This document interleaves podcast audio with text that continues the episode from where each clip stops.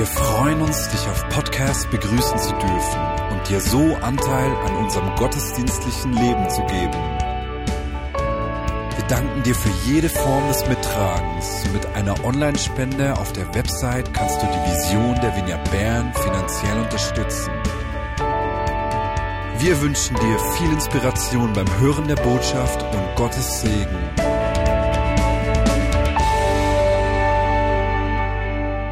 Ich zuerst auch unsere Podcast-Hörer ganz herzlich begrüßen, die zu Hause, im Auto oder wo auch immer zuhören. Wir haben heute im Gottesdienst Preteens und Teens gesegnet, die vor einem wichtigen Übergang stehen. Die 12- bis 13-jährigen Preteens stehen vor dem Übergang zur Oberstufe. Die anderen, die Älteren, schließen die Schule ab und beginnen entweder eine Lehre oder gehen weiter in eine weiterführende Schule. Und Eliana, Isabella, Janis und Alexander, für euch ist dieser Übergang ein richtig wichtiger Schritt. Und aus diesem Grund haben wir euch auch gesegnet. Auch, dass ihr wisst, da gibt es Menschen um euch herum, die Anteil an eurem Leben nehmen. Und wir segnen diese äh, jugendlichen Kinder ja nicht einfach aus einer Feierlaune heraus. Dass wir sie segnen, ist ein wichtiges Element in einem größeren Bild. Beinahe wie, wie ein Zahnrad in einem Motor. Und dieses größere Bild, das bringt Josua, eine der großen Figuren aus der Bibel, in Josua 24, 15 richtig gut auf den Punkt. Das ist eigentlich das, was uns antreibt. Und zwar schreibt er da oder sagt er am Ende seines Lebens zu der versammelten israelitischen Mannschaft, ich aber und mein Haus, wir wollen dem Herrn dienen. Dieser Vers heute am Hochzeitstag, das ist unser Trauvers gleichzeitig auch. Und genau das wünschen wir uns. Welche Eltern wünschen sich nicht, dass die Kinder gut herauskommen? Ich wünsche mir doch, dass unsere Tochter Sophie in ihrem Leben gute Entscheidungen trifft. Ich wünsche mir, dass sie sich gut entwickelt, entfaltet und glücklich wird. Und ich wünsche mir, dass sie aus eigener Entscheidung äh, Jesus nachfolgen wird, wenn sie erwachsen wird. Ich aber um mein Haus, wir wollen dem Herrn dienen. Und als Josua diese Aussage machte, war er über 100 Jahre alt. Und wenn wir uns vor Augen führen, wenn er von seinem Haus, seinem Haushalt spricht, dann ist es nicht eine Kleinfamilie wie heute, sondern da haben bis zu 80 Personen dazu gezählt. Seine Kinder, ihre Ehepartner, seine Enkel, vielleicht auch Arbeiter und manchmal auch erwachsene Geschwister mit ihren Partnern. Bis zu 80 Personen. Stell dir mal vor, da sind Onkeln, Tanten, Großeltern, die einen Beitrag zum Aufwachsen des Kindes leisten und mittragen.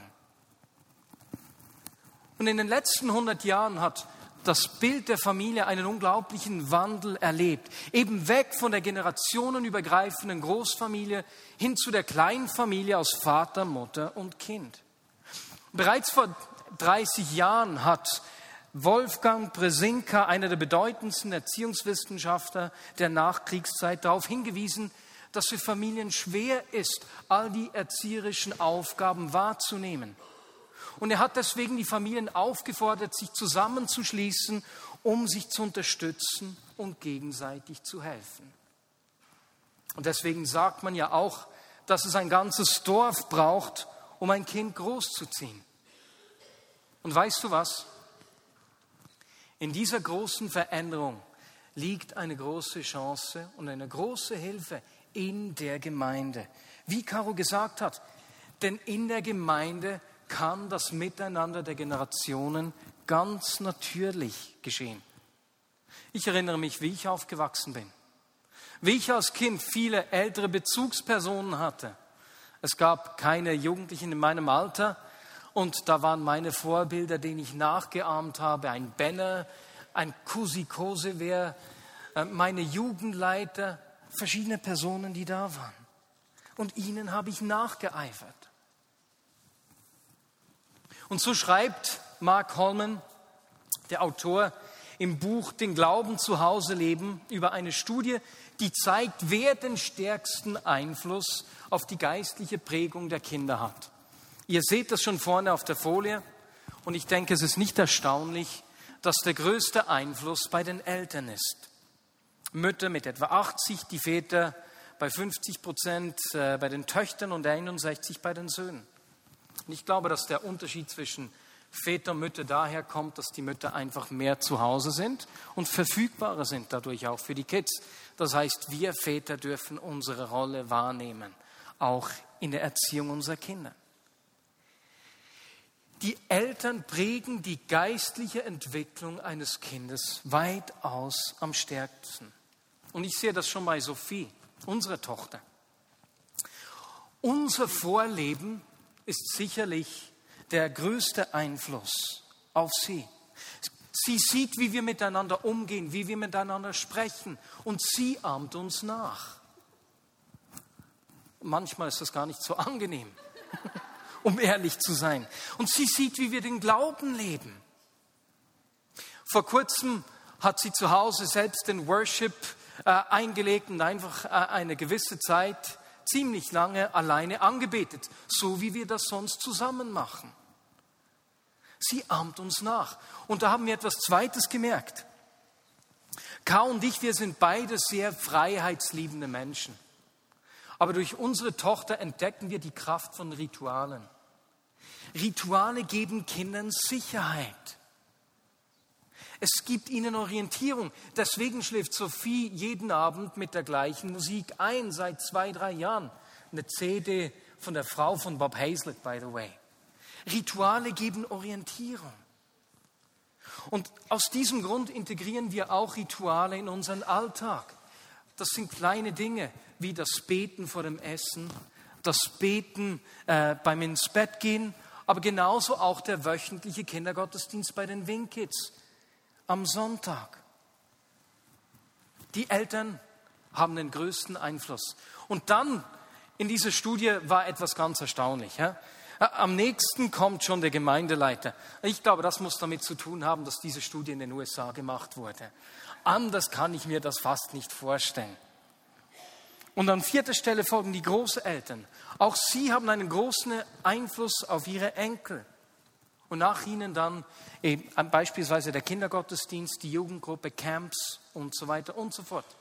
Und daran sehen wir, dass auch die Gemeinde einen Einfluss hat. Das ist der Grund, weswegen wir äh, Gewohnheiten einüben in den Kindergottesdiensten, weswegen es die verschiedenen Angebote für Kinder, Teens, Preteens gibt, Camps, Events, weswegen wir auch Elternunterstützung haben, Kleingruppe nach Maß für werdende Eltern beispielsweise und Erziehen im Vertrauen. Wir wollen als Gemeinde unsere Verantwortung wahrnehmen. Denn wenn wir beide, Eltern und Gemeinde, zusammen an einem Strang ziehen, dann erhöht sich die Chance exponentiell, im Leben eines Kindes etwas zu bewirken. Denn die beiden Einflüsse wirken zusammen viel stärker als beide alleine. Und der wichtigste Beitrag der Gemeinde, der kommt jetzt, der kommt erst noch. Denn wenn wir uns in dieser Tabelle vor Augen führen, was die Kinder beeinflusst, dann sehen wir, dass das nicht in erster Linie Programme sind. Es sind nicht die Aktivitäten der Gemeinde. Nein, den entscheidenden Einfluss auf die Entwicklung der Kinder haben Beziehungen. Beziehungen sind der Kern. Und so schreibt Reggie Joyner im Buch Lebe Orange, ob ein Jugendlicher dauerhaft in einer Glaubensgemeinschaft bleibt, hängt nachweislich damit zusammen, wie viele Erwachsene ihn geistlich prägen.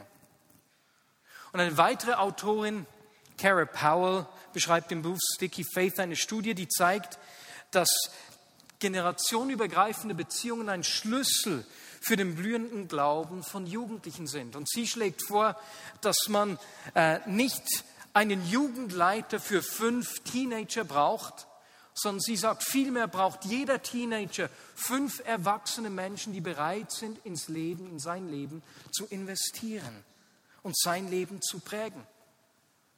Und als ich mir das überlegt habe und zurückschaue, habe ich gemerkt, ja, ich hatte viele solche Erwachsene, die in mein Leben investiert haben.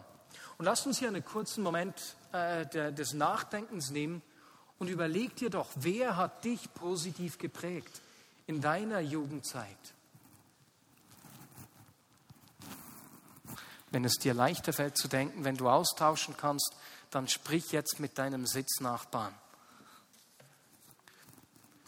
Beziehungen zu erwachsenen Menschen außerhalb der Familie, der engeren Familie, sind ganz wichtig. Und so schreibt Reggie Joyner weiter, egal in welcher Erziehungsphase Sie gerade stecken, ich kann Ihnen eines versprechen. Es wird die Zeit kommen, in der Sie und Ihre Kinder einen weiteren Erwachsenen in Ihrem Leben brauchen. Und weißt du, wenn du Vater oder Mutter bist, das Beste, was du tun kannst für dein Kind, ist, dass du den Kreis der Menschen erweiterst, die einen positiven geistlichen Einfluss auf deine Kinder haben. Ziehe bewusst andere Personen in dein und euer Familienleben mit ein, ins Leben deiner Kinder. Und mach das bereits, wenn die Kinder klein sind. Nicht erst, wenn sie Teenies sind und du denkst, oh, jetzt bräuchten sie diese Beziehungen. Denn wenn Eltern im Teenie-Alter merken, dass sie jetzt mehr Freiraum suchen, und nicht mehr mit Anfragen zu den Eltern kommen, dann ist es entscheidend, wo die Kinder Hilfe suchen gehen. Und weißt du, wo sie hingehen? Sie gehen zu den Menschen, zu denen sie bereits Vertrauen haben. Dort, wo Vertrauensbeziehungen bestehen. Und wenn sie keine Vertrauensbeziehungen zu älteren Menschen haben, die mit Jesus durchs Leben gehen, dann suchen sie sich den Rat bei anderen, beispielsweise bei Gleichaltrigen.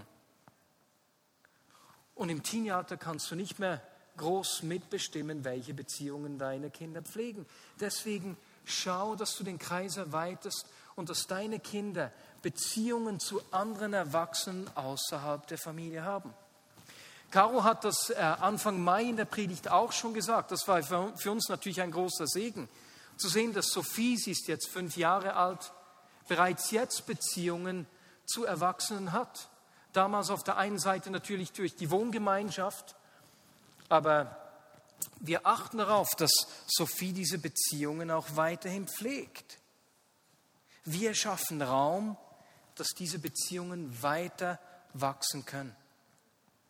Denn diese Beziehungen haben die gleiche Funktion wie ein Hebel. Und Pio hat das hier so schön aufgebaut. Vielleicht hast du dich schon gefragt, weswegen denn die Kisten hier stehen. Kennst du die Hebelwirkung? Ne, das Teil hier hochzuheben, das wäre etwas schwer. Vielleicht, wenn ich mich anstrengen würde, würde ich schaffen. Ne, wenn noch jemand drauf sitzt, dann würde es meine Kräfte definitiv übersteigen. Aber wenn man einen Hebel ansetzt, so ein langes Stück Holz, ah, versuchen wir es mal mit dem kleinen Finger, kann ich das Teil hier schon mit dem kleinen Finger anheben. Diese Beziehungen haben genau diese Funktion. Kinder, die während ihrem Aufwachsen bedeutsame Beziehungen zu Erwachsenen hatten, werden viel eher Nachfolger von Jesus sein. Und weißt du, genau hier bist du gefragt, auch wenn du Single bist. Oder wenn du Kinder hast, die bereits zu Hause ausgeflogen sind. Oder wenn du ein Ehepaar bist und selbst keine Kinder hast. Für unsere Kids braucht es auch dich. Und vielleicht fragst du dich, was du denn tun kannst oder ob du eine gute Bezugsperson wärst. Weißt du, was du tun kannst, ist gar nicht so schwierig. Und ich bin richtig froh, dass uns die Bibel hier ein richtig gutes Vorbild gibt. Es ist gar nicht so schwierig. Unser Vorbild heißt Paulus. Paulus selbst war Single. Er war nicht verheiratet, hatte keine eigenen Kinder und doch war er ein Vater für viele. In den Briefen an Timotheus sehen wir, wie Paulus diese Rolle wahrgenommen hat. Er war etwas über 60 Jahre alt könnte ich mal schauen. Wir können mal einige Männer aufstehen, die zwischen 60 und 65 Jahre alt sind. Na, das ist jetzt unser Paulus. Na? Super. In der gleichen Zeit, als, als Paulus diese Briefe an Timotheus geschrieben hat, war Timotheus um die 30. Darf ich schauen, hat es junge Männer so um die 30? Ah, mein lieber Timotheus. Da haben wir die beiden Herren gleich nebeneinander. Paulus und Timotheus. Und ich möchte euch äh, vorlesen, wie Paulus diese Rolle wahrgenommen hat. Das Erste, was wir sehen, ist, dass er Anteil am Leben von Timotheus nimmt. Wir lesen die erste Stelle im 1. Timotheus 1, Vers 2. Da lesen wir, ich schreibe diesen Brief an Timotheus, der durch den Glauben wie ein eigenes Kind für mich ist. Gnade, Barmherzigkeit und Frieden wünsche ich dir von Gott, unserem Vater und Christus Jesus, unserem Herrn. Stell dir vor, du bist für mich wie ein eigenes Kind, schreibt Paulus dem Timotheus. Da kommt unglaubliche Nähe zum Ausdruck. Da kommt Wertschätzung, Wert zum Ausdruck. Der Paulus interessiert sich für den Timotheus. Ich meine, man bezeichnet nicht einfach so einen 30-Jährigen als mein Kind. Wenn man sich das so vorstellt, dass jemand, der an mich denkt, der für mich da ist und der sich um mich kümmert. Im zweiten Timotheus wiederum 1, Kapitel 1, Vers 2, spricht Paulus den Timotheus sogar so an. Dir, Timotheus, meinem geliebten Kind, wünsche ich Gnade, Barmherzigkeit und Frieden von Gott, unserem Vater, und von Jesus Christus, unserem Herrn. Paulus nimmt Anteil am Leben von Timotheus. Spürst du da etwas von dieser erweiterten Familie, die da mitspielt, in der auch Singles eine richtig wichtige Bedeutung haben? Kinder brauchen diese erweiterte Familie. Kinder brauchen ältere Vorbilder und Vertrauenspersonen. Kinder brauchen dich und mich. Und es kann gut sein, dass du sagst, ja gut, ich, ich, ich habe auch ein Herz für Kinder und ich will mich auch brauchen lassen, aber ich bin etwas überfordert. Was soll ich denn tun? Schauen wir, was Paulus weiterschreibt. 2 Timotheus 1.3. Jedes Mal, wenn ich bete, bei Tag und bei Nacht, denke ich auch an dich und bin dann immer voll Dank gegenüber Gott. Das Erste, was wir sehen hier, was Paulus macht, ist, er betet für den Timotheus. Und nicht nur punktuell. Jedes Mal, wenn ich bete, denke ich an dich. Wow. Ist es nicht unglaublich? Und, und Paulus betet nicht nur für den Timotheus, sondern er sagt es ihm auch. Er schreibt ihm, hey, ich bete im Fall für dich. Weißt du was? Wenn Menschen zu mir kommen, und das geschieht manchmal, und sagen, hey, ich bete regelmäßig für dich und deine Familie, das ermutigt mich unglaublich. Lasst uns einander sagen, wenn wir füreinander beten. Lasst uns das nicht aus falscher Demut dort zurückhalten. Sag es den Kindern und Jugendlichen, wenn du für sie betest. Und im Kolosser 1 sehen wir, dass Paulus nicht nur für Timotheus gebetet hat, sondern auch mit ihm. Er schreibt dort nämlich an die Gemeinden in Kolossea, dass wir, Paulus, der 60-Jährige und eben Timotheus, der 30-Jährige, wir beten für euch. Hey, ich glaube, das kann jeder von uns. Beten ist nicht ganz so schwierig. Was hat Paulus weitergemacht? Wir haben schon gesehen, dass die Beziehung von Paulus und Timotheus von Nähe gekennzeichnet war. Timotheus begleitete Paulus auf seinen Reisen. Und so hat Paulus ihm auch Anteil an seinem Leben gegeben. Im 2. Timotheus 3,10 schreibt Paulus, aber du hast dich an das gehalten, was ich gelehrt habe, Timotheus, und hast dir die Art, wie ich lebe, und meine Ziele zu eigen gemacht. An meinem Glauben, meiner Geduld und an meiner Liebe hast du dir ebenso ein Beispiel genommen wie an meinem Durchhalten im Leiden. Timotheus hat Paulus im normalen Alltag erlebt. Die sind zusammen gereist. Er hat gesehen, wie durch Paulus Zeichen und Wunder geschahen. Er hat gesehen, wie Menschen sich Jesus zugewandt haben. Er hat aber gleichzeitig auch Widerstände erlebt. Er hat Anfeindungen und Verfolgungen ganz hautnah gesehen. Er hat gesehen, wie Paulus reagiert hat, wenn er zu Unrecht für irgendetwas angeschuldigt wurde. Ganz bestimmt hat er nicht nur die Schokoladenseiten von Paulus gesehen. Sicher hat auch Paulus mal überreagiert oder etwas vergessen. Wir wissen, dass das Leiden für Paulus nicht ein Fremdwort war. Ich glaube, dass die beiden auch zusammen an Hunger, Kälte oder eben an Verfolgung gelitten haben, dass sie Schmerzen erlebt haben. Timotheus hat am ganz normalen Leben von Paulus teilgenommen. Und an einer anderen Stelle schreibt Paulus Timotheus, du weißt, dass ich die Gläubigen verfolgt habe. Ich war der schlimmste von allen Sündern. Und auch da sehen wir, ihre Beziehung war von Ehrlichkeit, Authentizität und Verletzlichkeit geprägt. Weißt du, du bist für junge Menschen nicht dann ein Vorbild, wenn du alles im Griff hast. Das ist eine ganz unsägliche Vorstellung. Sondern du bist ein Vorbild für Kinder und Jugendliche, weil du ehrlich und aufrichtig auf Jesus ausgerichtet lebst. In allen Herausforderungen deines Lebens. Und weißt du, wann Menschen persönliches Preisgeben und Fragen stellen? Wenn sie Vertrauen haben zu jemandem. Was gibt Vertrauen? Echtheit, Authentizität. Das wahre Leben. Echtheit schafft Vertrauen. Und so sehen wir, dass Timotheus Paulus vertraut hat. Er hat Anteil gehabt an seinem Leben. Er hat das miterlebt hautnah. Und deswegen hat der Paulus auch das Recht gegeben, ihm ins Leben zu sprechen. Und das ist der vierte Punkt.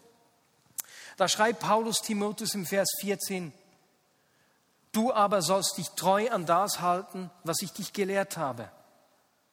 Von Kindheit an bist du in der Heiligen Schrift unterwiesen worden und sie kann dich weise machen, die Rettung anzunehmen, die der Glaube an Christus schenkt. Durch die Schrift bereitet Gott uns umfassend vor und rüstet uns aus für alles, was wir nach seinem Willen tun sollen. Und da müssen wir uns vor Augen führen. Timotheus hatte einen griechischen Vater, einen Heiden. Die Mutter von Timotheus war Jüdin. Und deswegen ist er schon früh, wie wir hier gelesen haben, mit der Heiligen Schrift in Berührung gekommen. Und es ist gut möglich, dass diese Beziehung zwischen den Eltern von Timotheus nicht nur einfach war. Und Paulus wurde hier ein geistlicher Vater für ihn. Und ich stelle mir vor, wie sie dann miteinander unterwegs waren auf den Reisen, wie sie Freude und Leid miteinander erlebt haben und dann diskutiert haben. Timotheus fragt, Paulus, wie hast du das gemeint, was du eben gesagt hast? Hey, Weswegen hat Gott hier nicht eingegriffen? Weswegen hat er uns hier nicht von den Anschuldigungen und den Schlägen beschützt? Und, und, und. Und ich stelle mir vor, wie Timotheus Paulus Fragen stellt und Paulus ihm antwortet und ihm die Schrift erklärt. Hey Timotheus, durch die Schrift bereitet Gott uns auf alles vor. Es war Paulus wichtig, dass Timotheus die Heilige Schrift kennt und aus ihr lebt. Deswegen hat er ihm geholfen, diese Erlebnisse einzuordnen. Und weswegen konnte er das? Weil Timotheus ihm diesen Platz als Ratgeber gegeben hat, weil er Vertrauen hatte zu ihm. Und so ist es nicht schwierig für uns. Wie können wir uns an andere Kinder und Jugendliche verschenken? Erstens braucht es natürlich das Okay der Eltern, die ihre Familie öffnen. Und wenn wir das erleben, dann geht es nur darum, Anteil zu nehmen an ihrem Leben, Interesse zu zeigen, für sie zu beten, Anteil an unserem Leben zu geben, an Hochs und an Tiefs, nichts Vorgespieltes, nichts Beschönigtes. Auch mal Streit zu haben, dass die Kinder dann miterleben können, wie man sich versöhnt. Und viertens, wenn die Jugendlichen mit Fragen kommen, ein guter Ratgeber zu sein, der auf Jesus hinweist. Es ist gar nicht so schwer. Und ich habe in meinem Umfeld einen Mann, der das äh, wirklich gut vorlebt. Pio, ich, ich habe, meine Frau hat mir das diese Woche erzählt, deswegen habe ich dich noch angerufen. Das hat mich richtig aufgestellt. Pio hat zehn äh, junge Menschen zwischen 14 und 27, mit denen er regelmäßig Zeit verbringt. Einer davon ist mein Neffe Noah. Und der Pio hat Noah einfach mitgenommen. Die bauen jetzt zusammen die Kinderräume im Kornhaus aus. Und ich merke, wie, wie der Pio Noah einfach reinnimmt in seinen Alltag, in sein Leben. Das ist richtig cool. Mit anderen trifft er sich dreimal im Jahr, mit wieder anderen wöchentlich. Mit den einen macht er praktische Arbeiten, mit den anderen trifft er sich, um abzuhängen und zu sprechen. Es ist ganz einfach ins Leben integriert. Und dann hat Pio zu mir gesagt, weißt du, es geht vor allem darum, Zeit zusammen zu verbringen. Und dann kommt so viel zurück. Das ist nicht nur eine Einbahnstraße. Und gerade die Älteren wissen, dass sie einfach kommen können, wenn irgendwas ist. Und so unterschiedlich diese Beziehungen sind, äh, wie Pio sie pflegt, gibt es einen fixen Nagel. Er hat gesagt, weißt du, ich habe mir vorgenommen, regelmäßig für sie zu beten. Und ich bin dankbar, dass unsere Tochter auch schon Beziehungen zu älteren Menschen hat, die diese Vertrauensbeziehung zu ihr aufbauen. Denn das große Ziel, der Motor, der uns antreibt, ist ganz klar. Unser Trauvers. Ich aber und mein Haus, wir wollen dem Herrn dienen. Und damit kommen wir zum Schluss. Wenn du hier bist und du bist Vater oder Mutter, dann kannst du wissen, niemand hinterlässt größere Spuren im Leben deines Kindes als du. Wie du den Glauben vorlebst, ist zentral. Gott hat dir hier eine einzigartige Aufgabe anvertraut und er vertraut dir hier. Und gleichzeitig kannst du wissen, dass du nicht alleine bist. Wir wollen zusammenspannen. Und wenn wir beide, Familie und Gemeinde, am gleichen Strick ziehen, erhöht sich die Chance im Leben der Kinder wirklich etwas zu bewirken. Mein Aspekt davon für dich als Elternteil ist es, deine Familie zu öffnen und andere erwachsene Personen in das Leben der Kinder einzubeziehen. Und ich möchte zum Schluss einfach einige Fragen in die Runde werfen, die wir mitnehmen können. Und dann abschließend beten. Wenn du älter als 20 bist, zu wem pflegst du in der Gemeinde eine persönliche Beziehung, der unter 20 ist?